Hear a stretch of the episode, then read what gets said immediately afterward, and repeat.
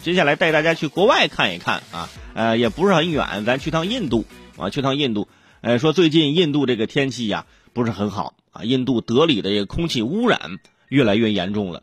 据报道说，这个污染的水平已经超过安全线十倍。而就在这样的天气里，印度与孟加拉国进行了室外的板球比赛。根据媒体报道，有两名孟加拉国的球员呢，直接在赛场上呕吐了。而印度板球队主教练表示：“哈哈，我们已经习惯了这种环境了，我们没有事儿啊。”大家想想，印度与孟加拉国在印度进行室外比赛，孟加拉国的球员吐了。很多人问：那其他的球员还好吗？呃，其他的球员还好。呃，虽然比赛结束了，但是现在依然没有找到退场的大门在哪里啊。当然这是开玩笑啊，但是不得不说。这就是传说中的主场优势。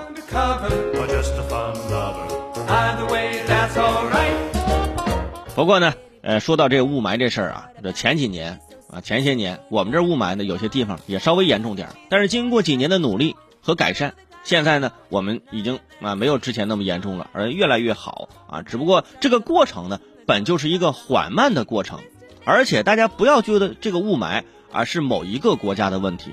目前雾霾已经上升到一个全球的问题了，每个国家都有。那我们要怎样努力把这个雾霾去治理好？只是说现在啊，印度德里的这个季节性雾霾，哇，那真的是非常严重。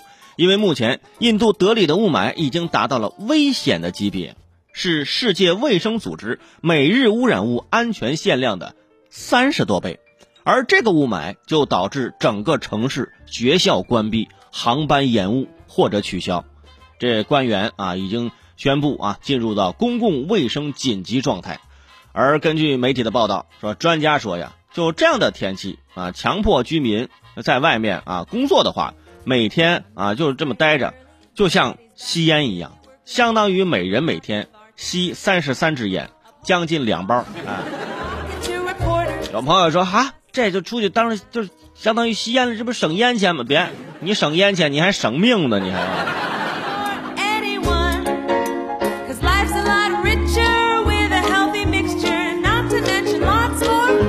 其实不只是印度啊，一到秋冬啊，雾霾就频繁出现啊。虽然今年我国空气质量总体呈现改善趋势，但是我们也不能掉以轻心，因为部分呃时间或部分地区呢也会出现这种呃颗粒物浓度的反弹，所以呢我们也得注意，从这个细枝末节呢，我们从细节处啊去努力。你看现在我们这垃圾分类，其实也是在这个环境方面、卫生方面我们在做的努力。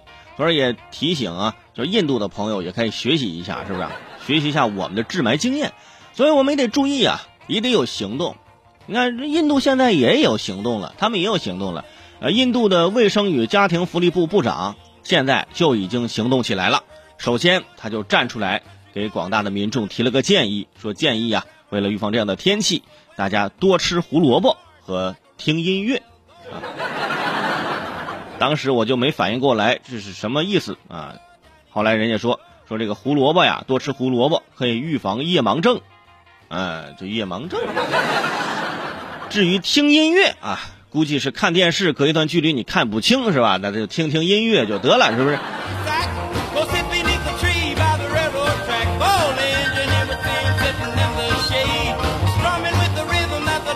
但这种建议呢，听起来就好像什么呢？就好像啊。这个手机厂商出了一款新手机，说我们这个手机非常好啊，我们这个手机你可以躺着打电话，也可以站着打电话，还可以趴着打，是不是？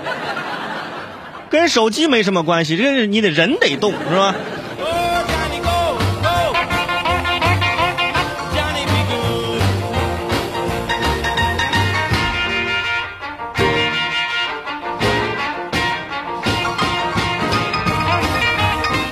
所以每每看到这样的新闻呢，我也希望啊，不管是哪一个国家啊，全球哪个地方是要出现这种环境的问题呢，这我们都需要作为地球人呢，这都需要啊，尽出自己的一份努力，也是希望让印度呃当地的啊部门呢，包括民众啊，能够好好努力去改善这种天气，改善这种气候啊。